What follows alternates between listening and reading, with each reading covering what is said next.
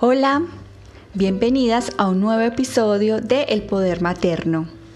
Yo soy Viviana, creadora de Conecta con Amor y hoy quiero hablarles sobre el miedo impuesto usado como herramienta para controlar a la humanidad. El miedo es una emoción natural en el ser humano.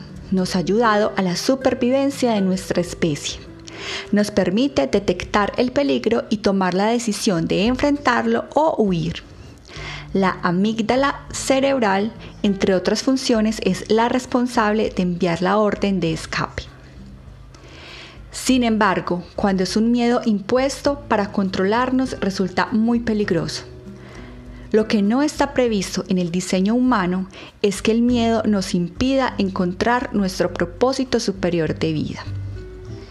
Durante la historia de la humanidad se ha controlado a través del miedo al pecado, a equivocarse.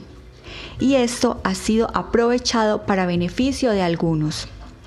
Todo esto ocurre porque desde nuestra infancia nos infunden miedo. Si no te portas bien, el, Señor del costal o el coco te va a llevar o te va a asustar.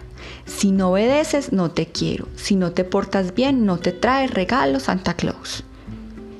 En estas circunstancias, el miedo ha inundado la totalidad de nuestras experiencias.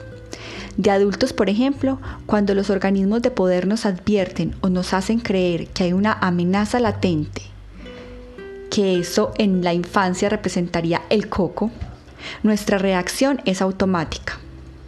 Nos enseguece el miedo y hacemos todo lo que los organismos de poder nos digan. El organismo de poder en la infancia representa la figura de autoridad, sea la materna o la paterna.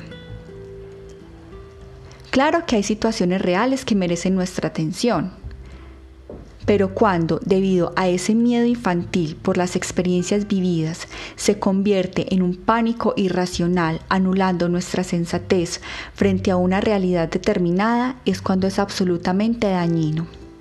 El mundo está sometido a una campaña de marketing de miedo que aprovecha todos esos miedos infantiles que nos hacen manipulables. Tenemos miedo, claro, pero los invito a que reflexionemos primero, tomemos las precauciones que sean del caso ante determinada circunstancia. Pero no dejemos que el miedo nos consuma, nos dañe, nos saque de nuestro centro de poder. Evaluemos estamos alimentando esos monstruos internos y cuánta verdad hay en cada noticia que escuchamos. Muchas veces nuestros miedos son infundados o creemos ciegamente en todo lo que escuchamos y leemos. El miedo impuesto afecta a nuestro cuerpo energético, lo debilita y lo rompe, y de ahí se derivan muchos problemas físicos y emocionales. Si aprendemos a gestionar el miedo, podremos tomar decisiones adecuadas ante cualquier crisis.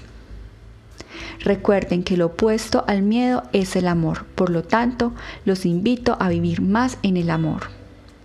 Un abrazo para todas. Chao.